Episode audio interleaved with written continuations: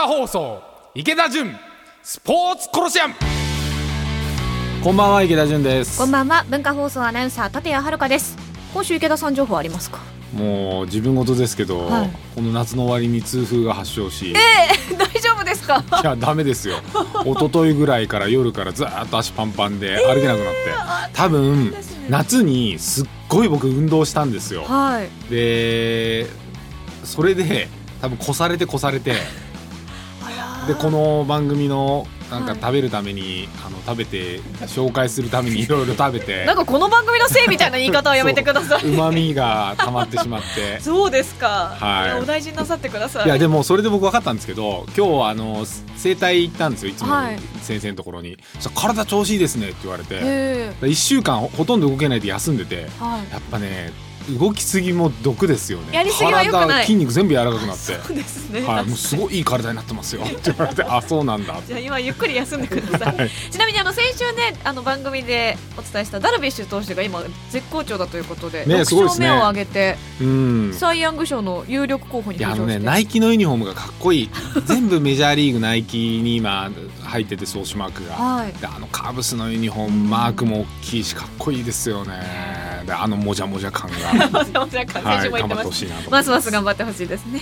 では今日も参りましょう。最近のスポーツビジネスシーンで気になることをスポーツ界の改革者池田純さんがズバッと切り込むこのコーナーです。スポーツビジネスホットニュース。女子ゴルフ笹生優花選手2大会連続優勝。10代で史上3人目の快挙達成女子プロゴルフツアー今シーズン第3戦となるニトリレディースの最終ラウンドが30日に行われ首位からスタートしたプロ1年目の笹生優花選手が5バーディー2ボギー1ダブルボギーの71で回り通算13アンダーで第2戦に続き優勝を飾りました。10代での2大会連続優勝は宮里藍選手畑岡奈紗選手に続く史上3人目の快挙です。バスケット B リーグの島田チェアマンサッカー J リーグとの業務提携を発表。B リーグ島田真二チェアマンは J リーグと業務提携を結び公式映像制作を行うことを発表しました。プロリーグの共同の取り組みは業界初の試みで J リーグ内に B リーグプロダクションを設置し高品質の映像や中継制作のノウハウを取り入れ提供します。島田チェアマンは映像だけでなく地域密着スタイルの大先輩の J リーグから多くのことを学べる。手を取り合って発展のためにやっていきたいと述べました。広島サッカー場建設に260億円。広島市のサッカースタジアム建設計画で広島市が2021年から24年度の4年間の本体工事費などをおよそ260億円と見積もったことが分かりました。サッカースタジアムは広島市中央公園広場の西側に設け J1 サンフレッチェ広島の本拠地をエディオンスタジアム広島から移す予定だということです。湘南ベルマーレクラウドファンディング発表。湘南ベルマーレは30日クラブ初の取り組みとして新型コロナウイルス対策のためのチーム強化費やクラブ運営費補填を目的としたクラウドファンディングを実施すると発表しました。さあ今週もいろいろありましたが池田さん気になるものは？いやもう全部気になるんですけど、はい笹生選手すごいですよね。昨日僕16ホールぐらいまで見てて、ええ。わあまた2連勝と思いながらうん。この首相の交代劇がなかったらもっとヒロインになってんじゃないかなって思いながはい。ら見てたんですけど、うん若い選手が活躍して。いやすごいです。ほんで一方でこの広島のサッカースタジアム260億円、はい。ちょっとこれ高すぎですよね。うん。いやいいんですけどなんか複合施設にしたいんだと思うんですけど、はい。あとなんかあそこら辺掘り返すといろんなもん出てくる可能性があるんで、はいで、まあ、場所もいいしはいもともと広島の球場だったところだと思うんですよねこれ。けど260億このご時世に作ると、うんいや議会そもそもも揉めたりしないのかなと思いながらこのスタジアム作る時も結構けんけんがくがくいろいろあったんで、はいうわ260か100いかない中で作るんじゃないんだっていうのがちょっと僕の思ったうんところです。まあどうなるかちょっと分かんないんですけど見ていきたいなと思いますけど。はいで、まあ一番あれなのは B リーグが映像を作る。はい J リーグとの業務提携はい。これ島田さんこの前埼玉来た時にもまあ僕とこれ同じ話してて、はいでやっぱり肝は地域のローカルのテレビ局あるじゃないですか。あそこでどれぐらい試合がちゃんと中継されるかなんですよ。うんで野球サッカーバスケットまあ、卓球って仮にあったとして、野球は、まあ、僕も神奈川でややってた時はテレビ神奈川っていう TBK さんはい。に買ってもらうのか、うん。ただで映像を渡して TBK がスポンサードを取ってやるのかっていろん,、まあ、いろんな話なんです。野球は流すとまあまああの視聴率も取れるし、地域のスポンサーも取れるし地域のローカル局も商売になる。でこれ今あの B リーグと J リーグやろうとしてるのはそういうローカル局の制作にお金を渡してそこで映像制作してもらって、うん。でそれをまあ映像を収めてもらう。で一方で地域のローカル局では流してくださいっていうことをやりたいんじゃないのかなと思うんですけどあのその辺のことをしっかり僕はもっと打ち出してほしいと思ってて高品質の映像とか中継の制作のノウハウっていうんだけど結局は映像を作ってるのはあのテレビ局の下請けの会社さんだったり、は地域であのローカルのテレビ局とともに映像制作をしている会社さんなんですよ。でそういう地域のおテレビ局とか地域の映像制作するところってやっぱもっとお金が欲しいわけですよ。んでこれが J リーグだけじゃなくて B リーグからもしっかり流れていって、いい映像も作るけどそれをローカルでちゃんと流しますっていうところまでやってもらうと僕はもっともっといろんなスポーツが地域で見られるようになる。うんさっき言った通り野球は買ってでも流したいってローカル局が思う。でサッカー J1 はい。まあ J リーグのお金もあるし、うん地域でやろうかみたいな話がある。うんで一方で全国が DAZN とかで見るんですよ。だからローカルだけはどうぞっていうふうに J リーグも権利を開放してたりすると思うので。でさらに今年は女性のサッカーも立ち上がる。はい。で卓球の T リーグもある。うんでバスケットもある。うんじゃあどこまで地域の局で流すんですかと。うん全部タダで流すわけにはいきませんと。流す時にローカルのスポンサーを取る。そんなにローカルのスポンサーも取れませんと。うんだからここでしっかり映像制作のお金を地域に流して、で地域の局がその代わり地域でいろんなスポーツをローカル局で流しますよってなっていかないとなんかこの取り組みによって地域で本当にスポーツが見られるようになる文化が広まるっていうのは、あのまだまだ僕は道半ばになっちゃうんじゃないかなと思うんでその辺がもう少し見えてくるといいなと思いながらこのニュースは見てましたけどね。私あの大学卒業してすぐ富山県に4年間住んでたんですけど富山はあの富山グラウジーズっていうバスケのチームもあって、うん。サッカーも当時 J2 のカターレ富山があって BC リーグの富山サンダーバーズもあったんですよ。でもやっぱりテレビでやってないなっていう印象がかなりあったので。そうなんですよ。つけた時に見れないとうん。自分で選んで見に行くっていうのは相当ハードル高いんですよ、はい。コアファンじゃなきゃいかないから、うんで J リーグだったら DAZN。そうですね。ダゾーン入るってまあこれはこれでねスポーツだけのチャンネルだからうん。ハードルあるし。本当に好きな方ですよね、うん、でじゃあ民放のそれこそ地上波デジタルの4568が流せますかっていうと、そんな放映は無理ですと本当にたまにみたいな。いや無理無理。です、はい。野球ですら今たまにになっちゃってるんで、うん。BS ですらそんな流せないし、はい。ってなるとやっぱりローカルの局で、うん。うん、テレビなんとかって地域名がついているところでどう流してもらうかっていうのが肝なんで、映像を作るプラスこれがローカルの曲にお金が還元されてみんなが気軽にポチッとつけたら流れてますみたいな状態をもっともっと作っていってくれるといいなって僕自身もあの自分としても関係あるんで思いました。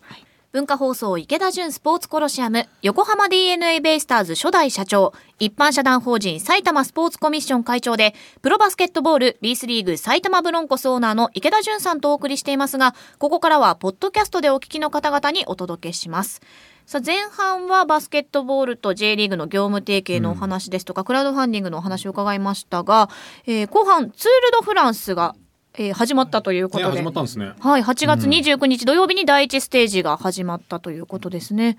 今年あの埼玉のクリテリウムはどうなってるんですか？あ埼玉であのツール・ド・フランスの、はいなんで短いえータイムトライアルじゃないんですけどそういうええイベントやってて、はい。で今年は中止にしたんですよ。うん。で、まあ、ツール・ド・フランスなんで去年僕ツール・ド・フランス見に行ったんですよ。はい。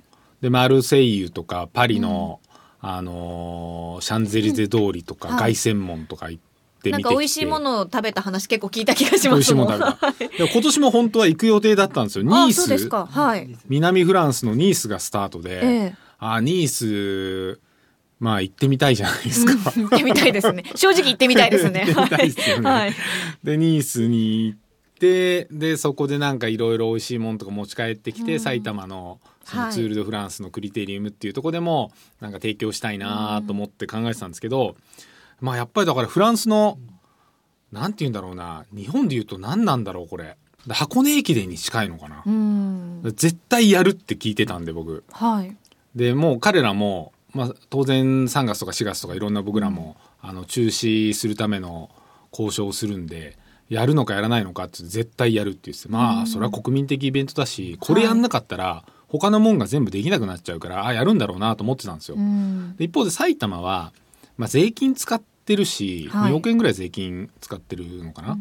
でまあ僕もずっと言ってますけど全部興行で儲けるなんて無理なんですよ。1年に1回のイベントで、うん。まあいいものになるしスポンサーを少しずつ上げることはできるんだけど本当にこのツール・ド・フランスみたいなのもうフランス中走りまくって、はい。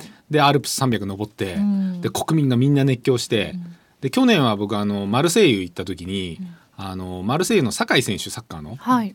に会って話聞いて「見てる?」って聞いたら「見てますよ」って言ってなんで見てんの?」みんな見てますもん」あそうなの？なんでみんな見てんの?」いや景色がいいんですよ」うん。箱根駅伝に近いかな、はい。箱根駅伝はみんながどっかのこうなんだろうその周りに住んでたことがあったり行ったことがあって、その映像を見たくって、でいろんな大学がいるから、まあ、自分ないしは自分のはあの嫁さんとか、はいゆかりのある大学なんかゆかりがあってなんかちょっと接点があるんですよ。うんでみんな見てるイベントで。はい。でフランスでもツール・ド・フランスはそういうイベントなんですよ。うん。でそうじゃないものを接点がそこまでなくって、景色を見る楽しみスポーツ見る以外の楽しみがそこまでないっていう状態のものを全部全員に見させるって無理だから、はい。まあ言っても一種のお祭りだからこれは、あの行政がお金出せる、う状態の時にで今コロナではい。それより先に経済的な支援の方が先だから今年はもう一泊もうやめましょうと